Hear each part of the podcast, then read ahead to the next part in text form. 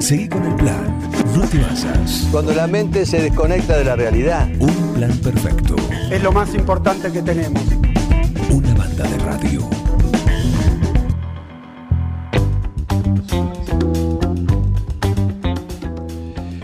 Llegó, avisó, ¿eh? Avisó, dijo que estaba un poquito demorado, que tenía turno en el médico.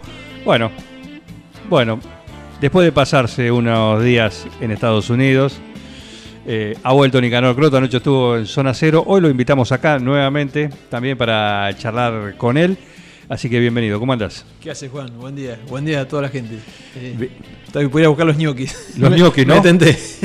Facilísimo. Salgo de acá. Facilísimo, solucionás todo. Tal cual, todo, tal todo. Ah, muy bien.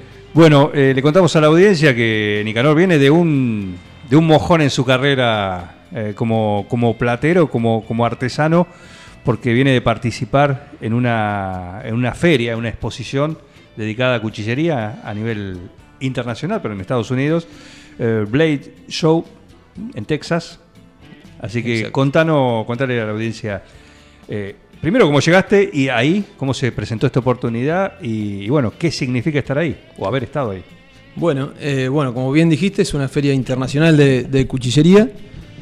Yo la conocía hace mucho, pero nunca había ido, ni mucho menos. Por ahí la idea algún día de ir. Claro. Aunque sea mirar. Bueno, resulta que como estoy además de la platería con la cuchillería ya hace bastante, eh, Camila, mi mujer, me anotó. Yo casi ni sabía, no, no, no di bolilla. Y bueno, nos llamaron que había. O sea, tu mujer te maneja. Claro, exacto. Sí. La agenda. La agenda, la agenda me está matando. Che, y bueno, eh, después al tiempo avisaron que había 10 lugares, pero había 100 personas para entrar.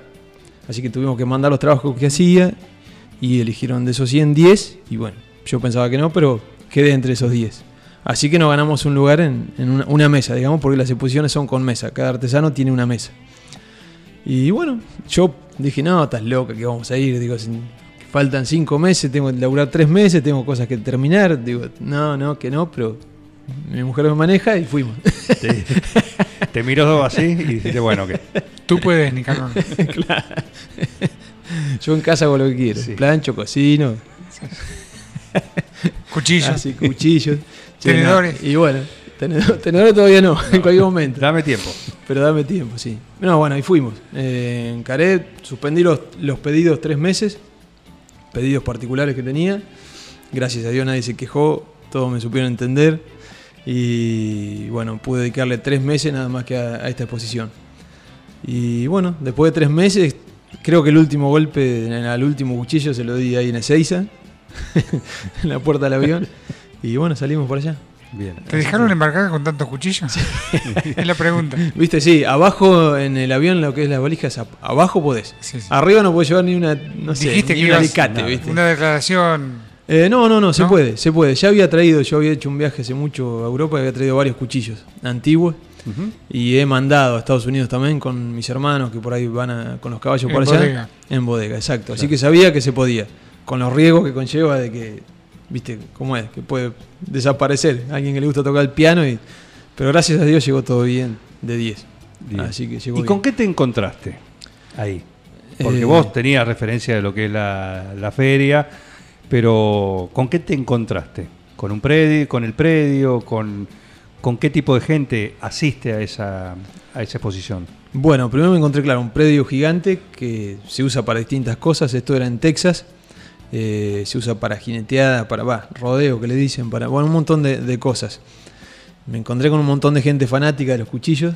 Acá en Argentina somos fanáticos, allá también, y más también, o son más cantidad, no sé si más fanáticos, pero son más cantidad.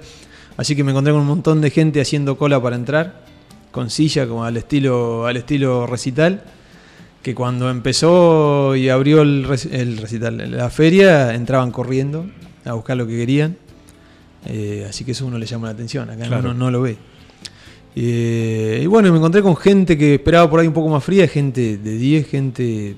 También era gente del interior, ¿no? No era la ciudad, era en una ciudad chica y, y gente de, de campo, gente de, de pueblos chiquitos, que la verdad, igual que acá, te recibían igual, nos, nos invitaron a la casa, no- no, nos recibieron de 10. Ujú. Espectacular.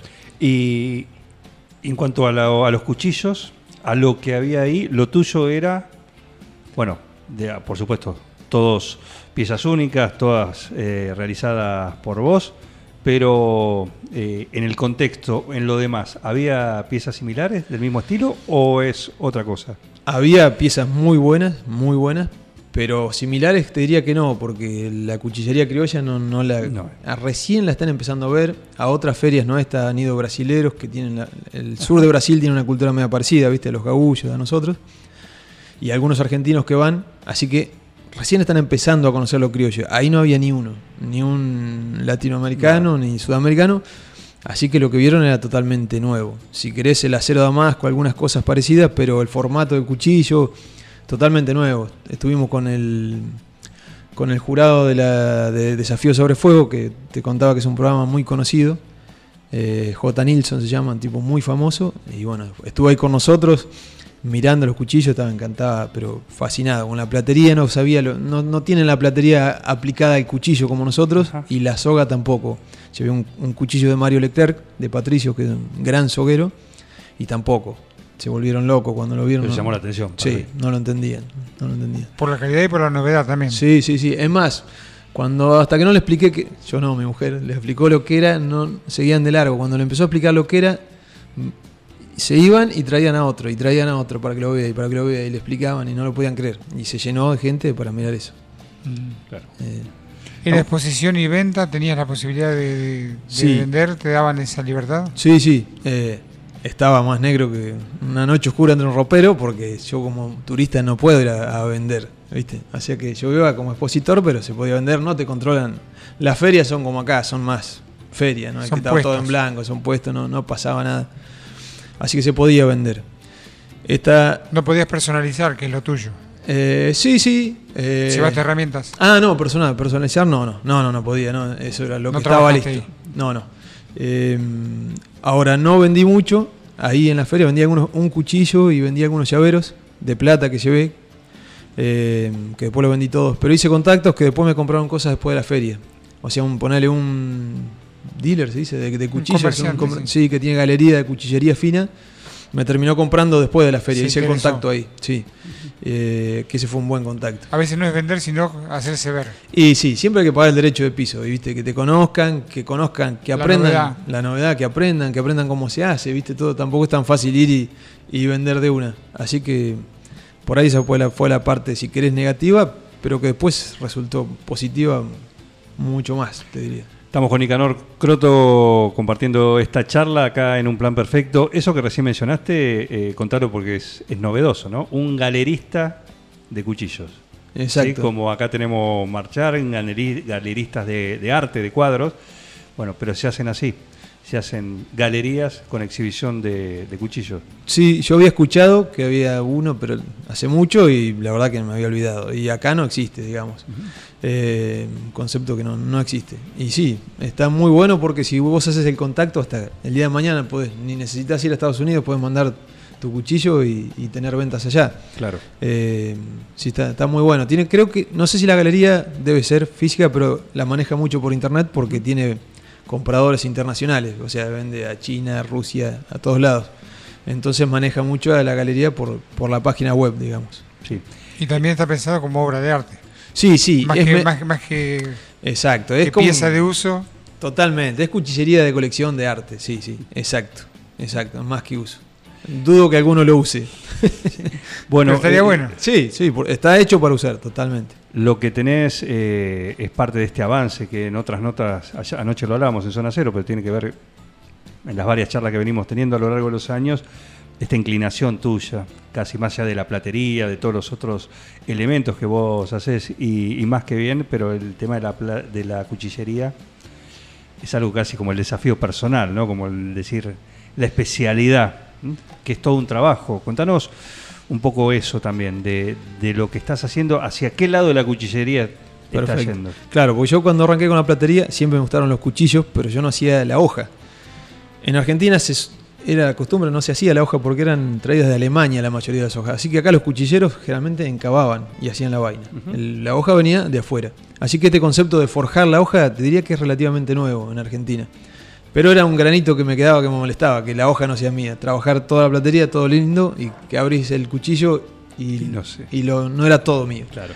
Así que sí, hace bastante empecé a forjar y más que nada en el acero damasco, que es como un multilaminado de, de acero, como un hojaldre, de una torta de hojaldre de muchos tipos de acero. Como lo vemos en Desafío sobre Fuego. Claro, exacto. Generalmente se usa un acero que tiene mucho níquel y carbono y otro que no tiene níquel. Que eso de- a lo último, cuando uno lo revela, después de muchas horas de plegado de, metal plegado y soldado por forja, que es soldado por temperatura, cuando está des- después de todo el trabajo uno se mete en un ácido, en percloruro férrico se llama, y eso revela los dos tipos de acero que están mezclados. El que tiene níquel queda plateado y el otro queda negro, oscuro y un poquito más abajo. Y te revela todo lo que trabajaste y la forma que le quisiste dar. Que se busca una forma. La ¿no? beta, digamos. Exacto, exacto.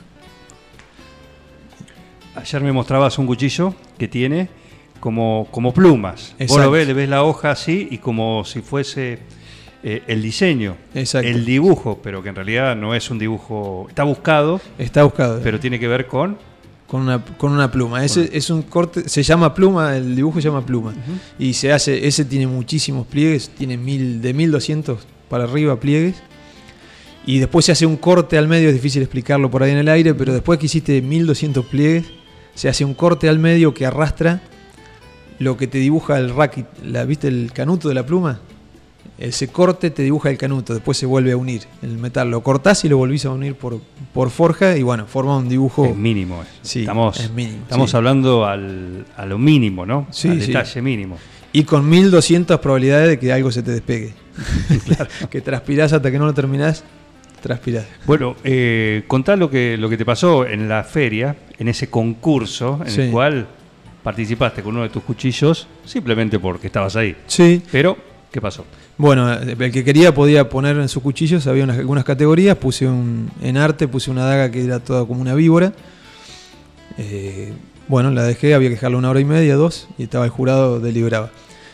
Pasó, eh, no gané, pero vino el jurado, un- un- una persona importante de la cuchillería, vino a darme una devolución que no lo hacen, porque no, no lo hacen con cada uno que lo lleva, que me dijo que, que ese trabajo estaba espectacular, pero que tenía un pequeño error en el desbaste de una daga, que es una de las bajadas de los filos no estaba exactamente igual a la otra. Yo lo había visto, pero bueno, siempre es la primera vez que hacía una daga así. Y bueno, la presenté igual y eso fue lo que capaz, si no, podría haber ganado. Pero no, igual estuvo bueno que venga a, a darme la devolución y porque estaba, estaba impresionado con todo el, todo el trabajo. Con todo el trabajo. Sí, estuvo bueno.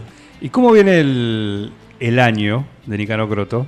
Y el año cargado, porque ahora llego y tengo que ponerme a trabajar. Con los pedidos que te decía que planté tres meses, que calculé que tengo un año y pico, casi dos años de trabajos. Y lo De que tengo- pedidos. De pedidos. Estamos hablando de pedidos, Solo ¿no? pedidos, más lo que tengo preparado para la rural, que ahora tengo tres meses. Así que sí, a fondo. Pero a la rural, por ejemplo, a la rural llevas ya cosas que ya tenés o, a- o tenés que preparar algo especial. Puedo llevar cosas que ya tengo pedidas. Generalmente hacía eso, pero también eh, es desperdiciar también un punto de venta que estoy tratando de cambiar eso y tratar de llevar algo. Eh, así la que- rural de Palermo De Palermo, hablando, ¿no? exacto. Así que voy a tratar de llevar algo. eh, más allá de, de cosas para entregar que me hacen de, de publicidad. De vidriera también. De vidriera, exacto. De vidriera. Exacto. Y si, y si te pido, acá te pedimos, che, queremos, queremos un cuchillo. Sí. ¿sí? ¿En qué lugar de la cola estamos? Y a ver, por, En cuanto a tiempo. Por ser ustedes los tendría que hacer un poco trampa y meter un poco al medio. Pero si no hiciera trampa. No, no, olvídate, Si no hiciera trampas, sí, tengo que hacer. Un millón de personas. Haciendo bien, tengo que ser dos años, tendría que decir. Dos Una- años tenemos sí, que esperar sí. para, desde el momento que te pedimos Sí, la pieza, lo que sea. Trato de. A ver, hay trabajos que me llevan una semana, hay trabajos que me llevan un mes y hay algunos que me llevan más. Si vos me pedís una bombilla, trato de decirte dos años. Trato de meterla al medio. Sea, hay trabajos más chicos, en, no menos importantes, pero más chicos en tamaño, que trato de decir, bueno, en cinco meses voy a hacer un lote de bombillas, trato de meterte ahí y, y largar de la bombilla ahí en el medio. En- porque, bueno, no quiero esperar dos años para una bombilla. Pero Se enfría sí- el agua. Claro, se enfría el agua totalmente. Pero sí, los cuchillos y los eh, trabajos importantes, importante, vuelvo a decir, en tamaño, en, en tiempo y en horas de trabajo. En complejidad En también. complejidad, lo, lo- sería cerca de dos años. Sí. Igualmente, yo te digo que me gusta mucho ver eh, el trabajo en progreso, como es una obra artística, Sí, ver eh, la cocina interna, cómo va, se va gestando esa obra, también tiene un, un atractivo. está bueno, ¿no? yo creo que sí, sí. Llevar ese trabajo que no está completo, pero que se va perfilando. Yo a veces cuando hago cuando tengo un pedido, le voy subiendo fotos, pasando fotos del trabajo. Y también gente- exponerlo. Sí, también, es cierto. Bueno, vos sabés que en la- por lo que decís en la feria de ahí me dijeron que tendría que haber llevado un trabajo a medio hacer, porque como no entendían lo que estaban viendo, hubiesen entendido más y hubiese llamado El proceso. 10 veces la atención. Sí, el proceso. Así que sí. No, lo otro que te decía que yo voy pasando fotos a los clientes de lo que voy haciendo, porque les gusta ver el proceso. Yo creo eso. Otros me dijeron, no, está bueno que no ver nada y que no entender Y cómo se hace y es claro. una magia, qué sé yo, no sé. Como lo quiera el cliente. como lo quiere el cliente. Bueno, igual también aclaramos que cada pieza es única. Sí. Vos cuando hablas de producir no es producir en serie. No, no, no, exacto. Eh, lo único que encaré, tampoco es en serie porque es única, porque es totalmente hecho a mano. Un- unos cuchillos, creo, te había comentado la otra vuelta, se llama Hormiga Negra, hice como una marca, segunda. Por dos cosas, porque hacer mm, siempre fue una marca que, me, que la tenía en mente, era un malevo Hormiga Negra como era eh, Moreira. Y en este trabajo, en este proyecto, me ayuda Eliana Marini, una chica que yo le enseñé mm, algunas cosas, otras por supuesto por, por su lado aprendió y estábamos a medias. Entonces, como no es una pieza que está 100% hecha por mí, tiene mi- como una segunda marca mía. Esos cuchillos sí, están hechos siempre parecidos, pero igual son totalmente hechos a mano. O sea, no, no, no tengo una máquina que me haga algo parecido a lo otro. Todo Claro. a mano alzada, digamos. Bueno, recién te iba a preguntar justamente eso, porque vos trabajás solo, Yo sí trabajo, trabajo vos solo. trabajás solo. Sí. Y en cuanto a quizás lo que te pasó a vos, ¿no? Vos tuviste que decir, esto es una, eh, una disciplina, un arte Sí, que eh, va de generación en generación de alguna manera, pero cada vez hay menos sí. en cuanto a así que se puedan dedicar, eh, como vos en este caso, que, que lo haces, pero también por ahí es difícil tener a alguien. Para ayudar para el trabajo, Sí, porque es algo muy, muy personal, es algo, un estilo muy propio, muy propio, pero a su vez estás pensando en el legado. Y a veces, ¿O no? sí, sí, a veces pienso. eh, mucha gente me llama para ver si enseño. No es que no me guste ni quiera. Siempre quiero aprender más. Capaz que. Y digo, bueno, cuando aprenda más me voy a poner a enseñar. Creo que lo tengo como algo, un proyecto para un poco más adelante. Decirte un retiro, por así decirlo. eh, No sé, decirte una idea así nomás a los 60. Bueno, voy a parar un poco con los pedidos y en lo que, esta carrera que tengo con los pedidos. Y me dedico en mitad de tiempo a enseñar todo lo que fui aprendiendo, cuchillería, platería, todo, y hacer una especie de escuelita, capaz. Por ahora, si alguien ha querido ir, ir, le doy una mano. Ha querido ir gente que, mira, quiero aprender a hacer esto, mira, yo ahora no me dedico a enseñar por una cuestión de tiempo, pero no tengo ningún problema que vengas, te muestro cómo se hace esto, esto otro, andá, probá, vení, te corrijo esto, ningún problema, cero. No es por no enseñar ni por ocultar ningún secreto Sí. solo una cuestión de tiempo. Y creo que el que quiere de verdad hacer algo, cuando alguien te marca algo, vas y te pelas un poco la cabeza, te da la cabeza contra la pared y volvés, se puede aprender de verdad. No necesitas tener a alguien todo el tiempo pegado, digamos. No, más que nada lo digo por, por lo que decís, vos tenés un arte, tenés un don, tenés una, una capacidad, pero eso es propio. Sí, ¿sí? Y después, eh, el día que vos decías no hacerlo más, eso queda ahí. sí, De alguna manera, queda tu obra, queda tu todo eso, pero alguien decir pasar la posta que eh, pueda seguir, después irá, en esta cuestión, irá con su estilo, no será lo mismo, pero por lo menos es transmitir el, oficio, el arte. Vamos a ver si alguna de mis hijas por ahí estudian, por ahí hacen otra no. cosa. Eh, una de las, de las mujeres que, una de las personas que estuve, que hizo el contacto con el galerista este, se llama Ashley, no me acuerdo el apellido si es Cooper. Es una chica que forja, mm, no sabes cómo forja. Eh, es más, vino a Argentina a enseñar a forjar a, a- a varias personas, un curso que hizo una vuelta, y hace joyería, las dos cosas. Y es una chica flaquita, vos decís, no, y forja y agarra el martillo y le da como cualquier hombre normal, digamos. Y, o sea que se puede. Por ahí uno la, la asimila más a los hombres a, a este oficio. Por ahí, Pero no, por ahí dice una de mis hijas, o por ahí no, no sé, veremos. mira qué bien. veremos. En los reality estos que se vieron de, de desafío sobre fuego, Sí. Había chicas. Había, ¿no? Sí, yo la, algunas vi. la versión americana y latinoamericana. Ah, en latinoamericana no lo vi. La, Yo no la vi, pero me dijeron que hubo una. Seguro, sí, sí. pero en seguro. la americana sí, hubo. Y sí. Así que. minoría. Sí, sí, sí. Es un trabajo pesado de, de- de- de musculatura. Sí, sí y no, porque tiene su técnica y uno piensa, y he visto gente que va con unos brazos gigantes y va a darle al martillo y en dos segundos, Rompeta. y, no- y ahí queda. Y hay gente más flaquita que tiene técnica y no se cansa. Claro, Entonces también tiene su técnica. Dijiste cuando hacías eh, este trabajo del, del- del damasquino, Sí. ¿vos preparás una hoja que te sirve para una pieza o esa misma pieza trabajás para varias? A veces salen dos o tres hojas según la- el largo de hoja que busques. Generalmente, si buscas un, decís una hoja de 25 para arriba, que es una hoja grande, digamos, Única. Generalmente cuando empezás a plegar metal te sale una. Ahora, mm, si no, te pueden salir dos, dos berijeros, como se dice acá, de 15 centímetros. Y si no, tenés que hacer varios. Se dicen paquetes. Vos empezás con el paquete que son plegar, ponele 13 capas de acero mezclada con otras 13. Eso es. Tenés que juntar dos o tres paquetes y eso sería una hoja grande. Podés ir replicando eso y trabajar todo junto, medio gemelo. Pero con esos tres paquetes saldría una hoja grande, digamos. No sé si se entendió Sí, sí, más o sí, menos. sí. Bien. Y- Si de una pieza grande hacer dos chicas claro, se con puede- la misma composición o el Exacto. mismo dibujo. En este El mi- caso. exacto, hay dos cuchillos que yo llevé, que después si quieren les paso una foto. eh, el dibujo de la pluma es igual, es igual, porque salen de la misma forja, de la De misma- mismo trabajo, exacto, Claro. el mismo plegado. Así que de ahí logré sacar dos de dos, uno de 14 y uno de 15.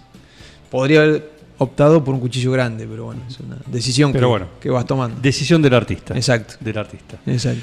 Perfecto. Bueno, ¿Qué les gustó más, perdóname? ¿el- el- la, la platería o la desconocieron? ¿No la, no la apreciaron por desconocimiento? No, no, le ¿Se gustó. fijaron mucho tal vez en la hoja? No, no, la platería les encantó. Les encantó. Llevé una víbora que tenía bastante trabajo eh, y sí, sí, le, le gustó mucho. Sí, le gustó mucho. ¿Llevaste alguno de los mates de estos desarmables? No, no, no tenía ninguno. Y la verdad que era un compromiso pedirlo a un cliente, viste, y llevarlo hasta allá. Sí llevé el mate, convidamos mate a todos lados, hablábamos con Juan. Pero no el quirquincho, Y- ¿no? No, no, eso no fue. Sí lo vieron porque muchos entraban a mi página, ahí nomás, y lo vieron un montón y, estuvimos charlando bastante de eso. Pero no, mate fue a lo criollo, el mate común, la vasita. que los hizo probar y muy bien, ¿eh? tuvo buena, repercusión. Sí, sí, buena repercusión. Bueno, divertido, ¿no? muy bueno. Bueno, eh, nos alegra. Vas a tener que ir a la otra porque anoche contaste una cosa particular, que de estas Sí. Blade Show hay tres. Exacto. Esta en Texas, la otra en Atlanta, la otra en la costa oeste, que no te acordaba dónde era. Exacto. Eh, y cada una tiene su nivel, no es lo mismo. No es lo mismo.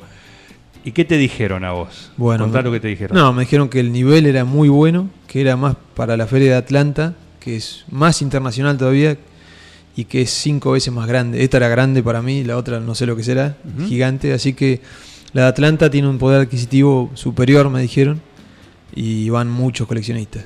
Así que nada, todos me, me empujaron para que vaya y probaré si se puede el año que viene entrar, porque también hay que entrar, siempre hay gente que quiere entrar y ya hay gente que está dentro y bueno, siempre hay que hacerse un lugar. Pero creo que por lo menos hicimos el, pun- el en esta. puntapié. ¿Por qué no en.? Exacto. ¿Por qué no Tienes un buen antecedente. Exacto, por lo menos empezamos bien. Sí, Genial. exacto. Eh, bueno, como siempre, ¿eh? nos gusta charlar con vos, ¿sí? recontra talentoso, ¿sí? un artista exclusivo en lo que hace, ¿sí? con su estilo particular que, que nos, nos alegra que vayas justamente pudiendo avanzar y pudiendo mostrarlo y, y que tengas esta repercusión enorme. ¿eh? Bueno, Enorme. gracias a- Porque gracias a ustedes. Increíble, todo lo pueden ver en el Facebook, sí. Platero Instagram. Pampa, Nicanor Croto en, En Instagram. Platero Pampa en Facebook. En Facebook, exacto. Eh, Nicanor Croto en, en Instagram. En cualquiera de los dos lugares va- vas a ver el catálogo, parte del Sí, catálogo. sí, es lo que puedo ir Sí, subiendo. parte del catálogo enorme, extenso de, de cada obra de arte realmente de, de Nicanor Croto. Así que te voy a hacer el cuestionario de un plan perfecto, ya que viniste. Dale. Lo vamos a aprovechar. Dale. ¿eh? El cuestionario, siete preguntas, Siete inocuas. ocho, nueve preguntas, más o menos. Contesta el cuestionario de un plan perfecto Nicanor Croto. A ver. Vas a calentar la pava. ¿Qué lado, qué hornalla elegís? Uf, la de abajo a la derecha. ¿El papel higiénico colgando por delante o por detrás? por detrás. ¿El pomo de la pasta de dientes? Sí. ¿Cómo lo, lo atacás? ¿Prolijamente desde abajo? eh, como venga? ¿Lo acogotás? Lo acogoto prolijamente desde abajo. El lado de la cama, por ejemplo, ahora que con tu mujer se fueron de viaje. Sí. ¿sí? Eh, ¿Lo respetan? No, eh, no, en el viaje no. No, no. ¿Cómo tomas mate? ¿Con qué recipiente? ¿Con qué tipo de yerba? Sí o sí calabaza, sí o sí. Por lo menos yo, si me conviene, agarro eh, la bombilla de plata. Y yerba, yerba suave, generalmente, porque tomo mucho.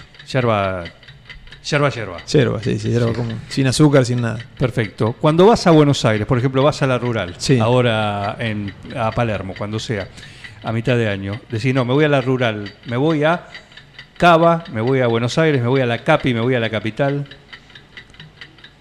Me voy a la rural. a la rural Sí, directamente. sí, me voy a la rural. Perfecto. Directamente, nos rompió el esquema. O Buenos Aires, si no es la rural, voy a, A Buenos, Buenos Aires. Aires. Estás en una pizzería, te ofrece, viene el dueño, te dice, Nicaror, comieron muy bien, perfecto, te voy a hacer probar una nueva variedad que estamos tratando de imponer. Bueno, al rato viene en un plato, te trae un triángulo de masa, un poquito de queso y ananá arriba. ¿Qué haces? No lo como. La última. Saca el cuchillo. Eh, la última. Sí. Viene una persona más de 40 años, como ese personaje que está ahí. Como ese viene, viene así. Vos imaginate, esa persona entra y te dice, Olis, te saluda con un Olis, Uno o, te, en- o te desea buen fin. ¿De qué haces?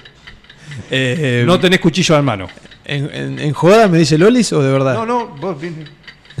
No, con respeto, lo miro, pienso un rato y le digo buenas tardes, pero Muy bien, eh, ha respondido el cuestionario de un plan perfecto Nicanor Croto. Muchísimas gracias. eh. no, gracias, por gracias, a ustedes, mil gracias. Síganlo, síganlo que es muy talentoso y es eh, 9 juliense. eh. ADN, algo para, para enorgullecerse también acá en el partido. Seguí con el plan. No te basas. Cuando la mente se desconecta de la realidad. Un plan perfecto. es lo más importante que tenemos. Una banda de radio. Thank you.